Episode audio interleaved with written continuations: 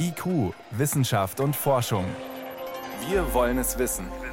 Ein Podcast von Bayern 2. Heute ist Weltblutspendetag. Passend dazu berichten Forscher aus den USA von einer Art Zaubertrick, um Blut zu verwandeln. Der lautet kurz gefasst: aus A mach Null.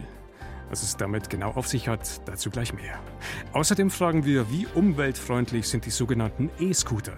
Ab morgen dürfen sie die deutschen Innenstädte erobern. Und wir stellen Ihnen Spider-Man vor. Der forscht in Bayreuth und ist Biochemiker. Das und mehr jetzt in IQ. Durch die Sendung begleitet sie Martin Schramm. In Deutschland machen es gerade mal drei von 100 Leuten. Sie spenden regelmäßig Blut. Das bedeutet umgekehrt, 97 von 100 spenden eben nicht. Ein Problem. Warnen Ärzte. Blutkonserven könnten ausgehen, Schwerverletzte und Patienten mit Krebs oder Herz- und Darmerkrankungen nicht mehr versorgt werden. Gefragt ist vor allem eine Blutgruppe, die Gruppe 0. Die ist nämlich eine Art Joker. Passt bei jedem Patienten und wird deshalb gerade in Notfällen dringend benötigt. Eine Studie aus den USA hat daher für Aufsehen gesorgt. Versprechen die Forscher doch, diese heiß begehrte Blutgruppe Null aus einer anderen Blutgruppe herstellen zu können, sie sozusagen zu verwandeln. Klingt nach Zaubertrick. Ob er tatsächlich funktioniert, Moritz Pompel berichtet. Das Rezept scheint einfach. Man nehme Blut der Blutgruppe A, gebe bestimmte Enzyme dazu und wandle es so ganz einfach in die Blutgruppe Null um. Was nach einem Zaubersud klingt, ist jetzt Chemikern der University of British Columbia im kanadischen Vancouver gelungen. Die roten Blutkörperchen der Gruppe A tragen Zuckermoleküle auf der Oberfläche und können beim falschen Empfänger zu lebensgefährlichen Verklumpungen führen, die der Blutgruppe 0 nicht. Jetzt waren die Forscher rund um den deutschen Peter Rahfeld auf der Suche nach Enzymen, die das Zuckermolekül auf den roten Blutkörperchen der Gruppe A abknabbern. Das Spannende ist, dass quasi die Antwort darin in uns liegt, dass die Darmbakterien, wir müssen denen einen Anreiz geben, dass die quasi im Darm bleiben und verweilen und deswegen haben wir dort Proteine, die Zuckerstrukturen zeigen und an denen knabbern die Bakterien quasi und nehmen sich Energie von denen. Und manche dieser Zuckerstrukturen sind ähnlich oder gleich zu diesem Blutantigen, also zu A oder B. Und da war die Idee, dass Bakterien, die in dem Darm leben, schon die Enzyme haben, das zu spalten. Mit einem genetischen Massenscreening konnte Peter Rahfeld aus hunderten Darmbakterienarten eine passende Spezies herausfischen: Flavonifractor plautii. Sie ernährt sich in unserem Darm genau von den Zuckermolekülen, die auch als Antigene auf den roten Blutkörperchen der Blutgruppe A sitzen. Zum Abknabbern verwenden die Bakterien zwei Enzyme. Ein Vorteil, sagt Peter Rahfeld, der die Enzyme im nächsten Schritt isoliert und zu Blutproben dazugegeben hat. Das erste Enzym modifiziert den Zucker quasi und macht ihn dafür viel, viel attraktiver für das zweite Enzym, sodass die Kombination der beiden Reaktionen einfach viel, viel schneller ist als der Einzelschritt. Schon lange haben Forscher versucht, mit Bakterienenzymen Blutgruppen umzuwandeln, aber bisher haben sie dazu immer große Mengen gebraucht und die Umwandlung war meist recht behäbig. Mit der neuen Methode konnten Peter Rahfeld und sein Team zeigen, dass schon kleine Mengen an Enzymen ausreichen, um eine ganze Blutkonserve in die Blutgruppe 0 umzuwandeln. Gerade für diese Blutgruppe ist der Bedarf besonders groß. Es ist sozusagen die Allzweckwaffe bei der Bluttransfusion, weil den roten Blutkörperchen die Zuckermoleküle auf der Oberfläche fehlen. Bei den anderen Blutgruppen, also A, B und AB, sind sie vorhanden. Und sie führen dazu, dass das Blut lebensgefährlich verklumpt, etwa wenn man Blutgruppe A und B vermischt. Im Notfall, also wenn keine Zeit bleibt, die Blutgruppe der Patienten zu testen, verabreichen Ärzte wie Martin Hildebrand vom Münchner Klinikum rechts der Isar deshalb Konserven mit der Blutgruppe 0. Wir haben immer wieder Engpässe. Denken Sie an die Sommerflaute, wenn die Spender natürlich auch mal Ferien machen wollen und dann nicht zur Spende zur Verfügung stehen. Wenn Krankheiten in großem Maße, wie zum Beispiel eine Grippewelle durchs Land rollen, dann haben wir durchaus die Sorge, die Patienten nicht ausreichend mit Blutprodukten versorgen zu können. Deshalb hofft auch Martin Hildebrand, der nicht an der Studie beteiligt war, auf die Umwandlungstechnik. Allerdings sieht er auch eine ganze Reihe an Problemen.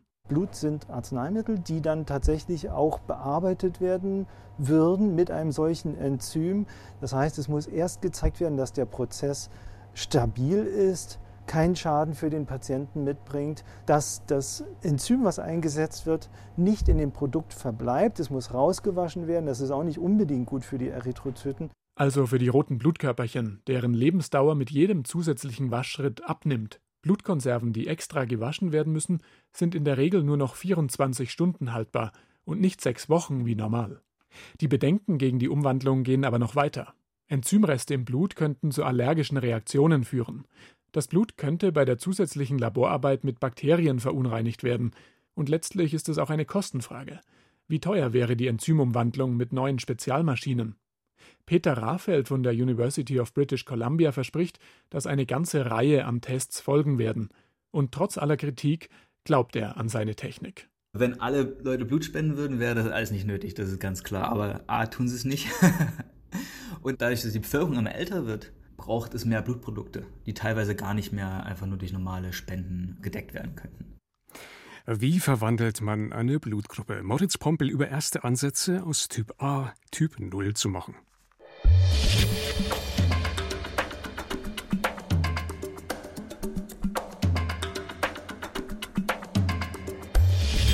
Wissenschaft schnell erzählt. Heute mit Jan Toczynski und einem Thema, ja, man könnte kurz sagen, nicht schön, aber wichtig.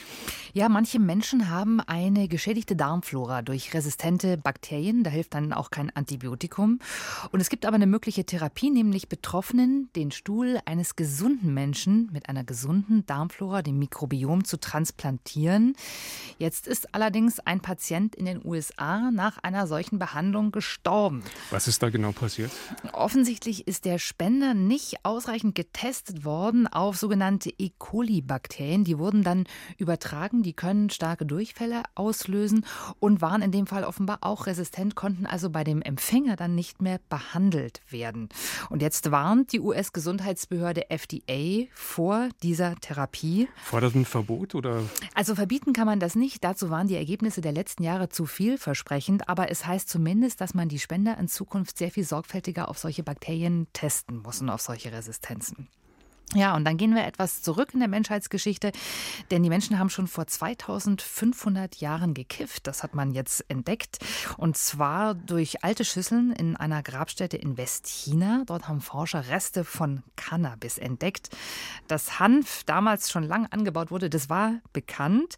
Aber bisher dachte man immer, die haben das benutzt, um äh, Öl und Fasern herzustellen. Hm, also eher harmlose Haushaltszwecke. Ja, aber jetzt fanden Forscher vom Max-Planck-Institut für Menschheitsgeschichte in Jena heraus, äh, die fanden den Stoff, Achtung, Tetrahydrocannabinol, kurz Aha. THC. Das ist das Rauschmittel im Cannabis, die psychoaktiven Substanzen, die den Rausch auslösen. Das klingt dann doch nicht mehr nur nach Haushalt. Ja, das klingt so, als hätten die Menschen damals das in den Schalen verbrannt und sich an den Dämpfen tatsächlich berauscht, also inhaliert. Hm. Ja, und dann gehen wir noch ein bisschen weiter zurück in die Frühgeschichte und zwar in die Eiszeit, das sogenannte Pleistozän. Äh, Im vergangenen Sommer hat in Sibirien ein Bewohner dort äh, den Kopf eines Wolfes gefunden aus dieser Zeit. Forscher haben jetzt nämlich festgestellt, der ist etwa 32.000 Jahre alt. Und äh, er ist offensichtlich auch weltweit der einzige vollständig erhaltene Kopf eines Wolfs aus dieser Zeit, aus dem Pleistozän. Also eine absolute Rarität. Sehr, sehr rar und vor allen Dingen auch sehr groß, denn dieser Kopf ist 40 Zentimeter lang, deutlich größer als heute lebende Wölfe, also länger als hier so ein DIN A4-Blatt. Das heißt aber, man muss sich den Burschen auch wesentlich furchteinflößender vorstellen als heute. Ja, und man kann das auch sehen. Es gibt Bilder davon. Der hat also wirklich äh, Fell, Haut und Knochen. Sieht eher aus wie ein Wildschwein, meiner Meinung nach. Mhm. Äh, in Sibirien werden tatsächlich immer wieder Tiere aus der Frühgeschichte äh, gefunden. Mammuts, Höhlenlöwen gab es da tatsächlich schon, ähm, weil der Permafrostboden durch die Klimaerwärmung auftaucht und dann eben solche Geheimnisse tatsächlich preisgibt. Da dürfte noch jede Menge nach oben kommen. Ja, schauen wir mal. Vielen Dank, Schantoczynski war das mit den Wissenschaftsmeldungen hier auf Bayern 2.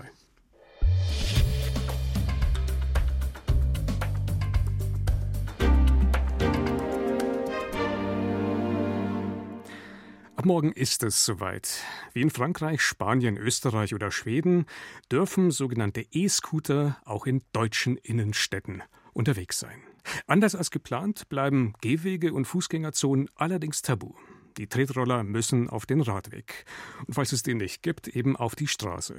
Dort sollen sie dann, zumindest auf kurzen Strecken, das eine oder andere Auto sogar ersetzen, hoffen die Politiker. Auch viele Hersteller und Sharing-Dienste bescheinigen diesen sogenannten, dieser sogenannten Mikromobilität eine glänzende Zukunft. Und die freuen sich auf ein Milliardengeschäft. Bleibt die Frage, wird unser Verkehr dank E-Scooter tatsächlich umweltfreundlicher? Susi Weichselbaumer. Nachhaltiger als Autofahren wird es sein, prognostizieren Umweltschützer. Wie viel nachhaltiger allerdings weiß noch niemand, denn die breite Datenbasis fehlt. Erfahrungen, zumindest in Deutschland, bislang auch. Erst zwei Modelle sind bei uns zugelassen für den Straßenverkehr. Auch wenn es jetzt noch wenige Produkte für direkt auf die Straße gibt, generell wäre Interesse da, urteilt der Sprecher der Stadtwerke Bamberg Jan Giersberg. Bamberg war gerade sechs Wochen lang Testort für die Straßentauglichkeit von E-Scootern. Was uns tatsächlich überrascht hat, ist die sehr große Altersspanne der Kunden, die Interesse an den E-Scootern hatten. Dass eine Stadt mit sieben Hügeln und jeder Menge mittelalterlichem Kopfsteinpflaster nicht sonderlich attraktiv sein würde für Scooterfreunde, hatte man erwartet. Auch, dass höchstens sportliche oder sparsame Studenten aufs Trittbrett steigen würden. Da wurden wir eines Besseren belehrt, denn das Interesse kam aus sämtlichen Altersklassen und äh, wir selber sind auch mit Menschen jenseits der 80 Jahre noch Probe gefahren. Einige der Testteilnehmenden hätten sich hinterher vorstellen können, aufs Auto zu verzichten, schwärmt Giersberg. Jedoch sehen Berichte aus anderen Ländern anders aus. In Frankreich, Spanien oder Schweden hätten E-Scooter bislang keine Verkehrswende angestoßen, urteilt Dorothee Saar von der Deutschen Umwelthilfe. Nach den Erfahrungen, die jetzt auch aus anderen Ländern vorliegen, ist es so, dass nur ein verschwindend geringer Teil der Nutzer dieser E-Scooter tatsächlich vom Auto auf ein solches Gerät umsteigt und dass die meisten, die damit fahren, vorher halt mit dem öffentlichen Nahverkehr unterwegs waren oder vielleicht mit dem eigenen Fahrrad. Ein Umstieg finde eher vom Fahrrad auf den elektrischen Roller statt, als vom Auto auf den Roller. Was auch daran liegen mag, dass man mit dem E-Scooter bedingt weit kommt. Wo ein teurer Qualitätsroller 35 Kilometer schafft, ehe er wieder an die Steckdose muss, macht der 300-Euro-Scooter 10 Kilometer, was oft an minderwertigen Akkus liege, sagt Dorothee Saar. Akkus, die obendrein nach zwei, drei Monaten komplett schlapp machen. Sicherlich muss man bei den Akkus grundsätzlich darauf achten, welche Qualität hat das, welche Rohstoffe sind verbaut, wo kommen die her und wie ist insbesondere die Haltbarkeit, was sozusagen die Anzahl der Ladezyklen angeht. Ich denke, da ist so eine Lernkurve im Gange, das sieht man ja auch an den E-Bikes, also an den Fahrrädern, wo die Akkus immer besser werden. Akkus hochwertiger Roller halten bereits jetzt 800 Ladezyklen problemfrei durch, ehe sie langsam Ladung verlieren. Angekündigt sind für den Sommer Produkte, die bis zu 45 Kilometer Strecke schaffen, bis zum nächsten Steckdosenstopp. Doch auch kurze Wege spielen für die CO2-Bilanz des Gesamtverkehrs eine Rolle, meint Johannes Boos vom ADAC. Jede vierte Autofahrt in Deutschland geht nicht weiter als zwei Kilometer vom Haus zur S-Bahn-Haltestelle, vom Busbahnhof ins Büro. Wenn es gelingt, durch E-Scooter einen größeren Anteil an Kurzstreckenfahrten mit dem Auto zu ersetzen, dann sollten Sharing-Systeme, die ja für E-Scooter in den Startlöchern stehen, auch zum Baustein kommunaler Verkehrskonzepte werden. Viele Verleihfirmen verhandeln derzeit mit Städten und Kommunen darüber, wie pfleglich die Kunden mit diesen Rollern umgehen, bleibe abzuwarten, warnt Dorothee Saar von der Deutschen Umwelthilfe und verweist auf bestehende Leihfahrradsysteme. Wenn man sieht, in welchem Zustand oder an welchen Stellen man Leihfahrräder finden kann, überall in der Stadt, natürlich auch manchmal in Reihe und Glied, aber auch mal irgendwo hinter den Büschen oder sonst wo, denke ich, auch in der Hinsicht ist es kein Zugewinn zum Thema Nachhaltigkeit. Ein Zugewinn aber könnten sorgsam hergestellte und gut behandelte E-Roller sein. Das Schweizer Bundesamt für Energie wirbt für den Umstieg auf den E-Roller mit der Rechnung, ein Kilometer Autofahrt verursacht gleich viele Treibhausgasemissionen wie 17 Kilometer E-Scooterfahrt. Die sogenannten E-Scooter. Sind sie auch ein Gewinn für die Umwelt? Ein Beitrag von Susi Weichselbaumer war das. Sie hören Bayern 2, es ist 18.19 Uhr.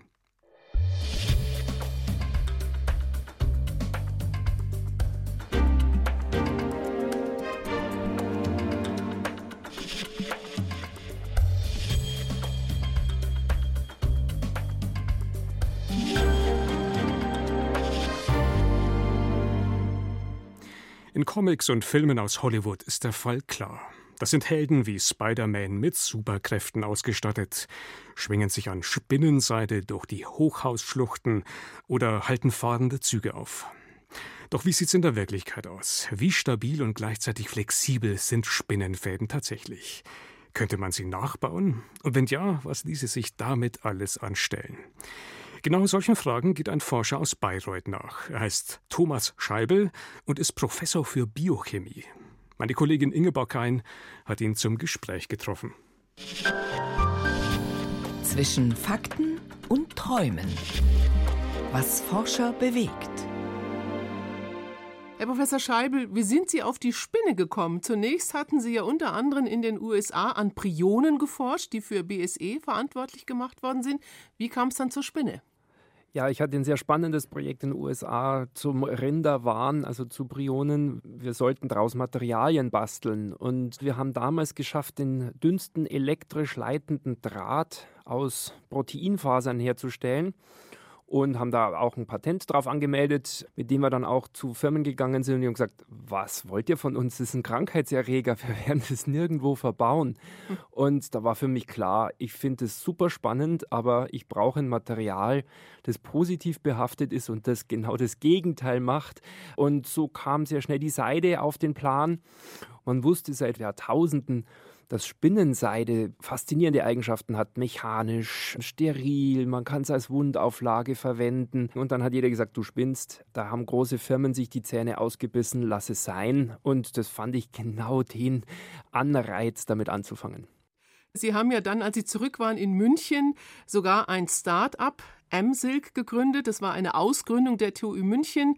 Da haben sie ihr Know-how eingebracht, aber als Uniforscher nach Bayreuth haben dann es ja irgendwann auch geschafft, die Spinnenseide künstlich herzustellen. Was hat es denn zum Beispiel für einen Vorteil, dass Spinnenseidenproteine in der Kosmetik, in der Hautcreme drin sind? Wenn man die Seidenmoleküle zunächst mal in so einer Lösung aufbewahrt, dann haben die keine Struktur. Das ist so wie Spaghetti im Kochtopf schwimmend. Wenn man sich jetzt aber diese Tinktur auf die Haut schmiert, dann verdampft, verdunstet das Lösungsmittel, das Wasser in dem Fall, und die Seide bildet sofort einen Film. Und dieser Film, der kann Wasser speichern, das heißt also auch unsere Haut befeuchten. Aber, und das ist jetzt das Spannende, es macht auch einen Schutzfilm. Das heißt, da können sich keine Bakterien drauf anheften von außen und befeuchtet sie nach unten. Und das ist natürlich ein Effekt, den man in der Kosmetik super einsetzen kann. Sowohl auf der Haut, auf Haaren funktioniert es auch ganz gut. Es gibt sogar mittlerweile kommerziell einen Nagellack. Da werden Pilze abgehalten. Den Nagelpilz, den kann man mit diesem Nagellack vorbeugen. Und ein weites Spektrum ja auch zum Beispiel Outdoor-Kleidung. Ja, wir haben zusammen mit einem Sportartikelhersteller einen Prototypen eines Laufschuhs kreiert. Der ist jetzt erstmal für Marathonläufer konzipiert. Vorteil des Schuhs ist, er ist zum einen 100% recycelbar, denn dieser ganze Oberschuh besteht zu 100% aus Spinnenseide und Spinnenseide als Protein ist zum Beispiel verdaubar. Ich sage immer witzigerweise, wenn einem der Schuh nicht gefällt, kann man danach aufessen. Aber der entscheidende Vorteil ist, dieser Schuh ist 15% leichter als alle Vergleichsschuhe. Und das ist natürlich ein Vorteil, wenn man lange läuft. Das ist so die Idee dahinter, dass so ein Marathonläufer dann auf die letzten Kilometer mit dem Spinnenseidenschuh den Konkurrenten davonlaufen kann. Mediziner warten ja auch gespannt auf eine ganz andere Geschichte, nämlich auf Ergebnisse einer aktuellen Studie mit Brustimplantaten. Wir haben eben festgestellt, dass Seide diese Filme ausbildet, nicht nur auf der Haut, wir können das auch auf anderen Materialien machen, unter anderem auf Silikonbrustimplantaten. Und da haben wir vor vielen Jahren, im Jahr 2009, damit angefangen zu forschen. Und zwar, weil Onkologen auf uns zugekommen sind. Denn dieses Silikon ist eine sehr attraktive Oberfläche für Zellen. Es kommen also unsere Körperabwehrzellen und wollen dieses Silikon erstmal beseitigen, was nicht funktioniert, und dann wird es verpackt. Es bildet sich eine Kapsel, sogenannte Kapselfibrose, die sich auch entzünden kann. Und bei einem Viertel der Brustkrebspatientinnen muss dieses Implantat innerhalb des ersten Jahres wieder explantiert werden. Und so kam man auf die Idee, das einfach mal in Spinnenseide einzutunken. Es bildet sich ein Seidenfilm und wir haben festgestellt, wir sehen gar keine Fibrose, keine Abstoßungsreaktion des Körpers. Und es sind also jetzt über 100 Patientinnen in Europa unterwegs, schon mit Spinnenseiden beschichteten Brustimplantaten. Und wir warten jetzt aufs Ende der Studie und danach kann man das dann hoffentlich kommerziell erwerben. bis sie überhaupt diese künstliche Spinnenseide produzieren konnten, haben sie sich natürlich am lebenden Objekt orientiert, haben sich es mit so netten Tierchen wie Kreuzspinnen, schwarzen Witwen und Taranteln beschäftigt. Da grauselt es natürlich manchen Leuten. Kam es denn auch mal vor, dass die eine oder andere auch mal ausgebüxt ist? Das Spannende ist, die müssen gar nicht ausbüchsen, die sind bei uns fast alle frei. Ähm, bis auf die großen Taranteln, das sind Jagdspinnen, die sich gerne in dunklen Ecken verkriechen und nur auf Bedarf rauskommen. Die sind in einem Terrarium, aber unsere großen Netzspinnen, die hängen in der Tat frei in den Laboren rum. Nur die Babys, die werden in kleinen Boxen gehalten, aber wenn die dann Teenager werden, werden sie freigesetzt. Und die sind sehr sesshaft. Wenn die also mal so ein Netz aufgebaut haben, zumindest unsere großen Spinnen, dann bleiben die da auch sitzen. Bei der angesprochenen Gartenkreuzspinne funktioniert es nicht. Die ist nämlich sehr mobil. Das heißt, die würde alle zwei, drei Tage umziehen. Für die haben wir in der Tat Boxen. Also ehrlich gesagt, das wäre für mich ein Ausschlusskriterium, dass ich bei Ihnen arbeite. Sagen Sie das den Leuten und stört die das gar nicht, bevor sie bei Ihnen anfangen? Also das ist natürlich Einstellungskriterium, dass man nicht arachnophob ist oder gewillt ist, diese Arachnophobie loszuwerden. es ist antrainiert, also das ist nichts, was wir in unserem Erbgut verankert haben, sondern Angst vor Spinnen ist angelernt und insofern kann man es auch sehr leicht wieder abtrainieren. Und ich hatte schon mal eine arachnophobe Sekretärin, die am Ende ihre eigene Spinne überm Schreibtisch hatte, die sie gefüttert hat jeden Tag. Also es, es klappt wunderbar. Jetzt ist ja die Forschung am lebenden Achtfüßler der Spinne eher abgeschlossen. Sie haben ja die künstlichen Proteine. Machen Sie dann gar nichts mehr mit lebenden Spinnen? Ja, das ist jetzt genau der Punkt. Uns interessiert jetzt immer mehr die biologische Diversität. Ich habe jetzt gerade ein ganz niegelnagelneues Projekt gestartet. Ich habe eine Doktorandin, die für ein Jahr nach Kolumbien in den Regenwald geht, um dort nach neuen Spinnenspezies zu suchen die dort leben, die dort Netze bauen und entsprechend dann auch wollen wir untersuchen, ob wir da vielleicht auch neue Funktionen finden. Und wenn das so ist, dann versuchen wir neue Eigenschaften wieder mit einzubauen in unsere neuen Materialien. Aber Sie bleiben erstmal in Bayreuth. Wie ist denn das bei Ihrer Frau? Die forscht ja auch an der Uni. Teilt die ihre bedingungslose Liebe zu den Spinnen? Na, bei meiner Frau hält sich das in Grenzen. Meine Frau ist Zellbiologin, das heißt, die kümmert sich eher um diese medizintechnischen Anwendungen. Wir haben jetzt ein Labor für ähm, 3D-Druck, wo wir also Spinnenseide zusammen mit Zellen verdrucken können, um irgendwann in der Zukunft mal künstliches Gewebe aufzubauen für die Regeneration von Nerven, von Haut, aber auch vom Herzmuskel. Und das ist das, wo sie sich darauf spezialisiert hat und sie leitet dieses 3D-Drucklabor. Also da sind doch viele Ideen. Kommen die unter anderem auch beim Musikmachen? Sie spielen Kontrabass. Ist das auch so eine Idee, Fundgrube, dass Sie da ganz andere Dinge im Kopf haben? Ja, ich bin seit jungen Jahren Jazzer. Und bei dem Jazz kommt Improvisation natürlich immer wieder hervor. Man hat bestimmte, sage ich mal, Grundrhythmen oder ein Grundgerüst und dann hat man die Freiheit zu tun und lassen, was man will. Und es macht schon Spaß. Da kann man wirklich seinen Gedanken auf freien Lauf lassen und ich denke auch, es fördert so ein bisschen die Kreativität. Thomas Scheibel war das, Biochemiker und Spider-Man der Uni Bayreuth.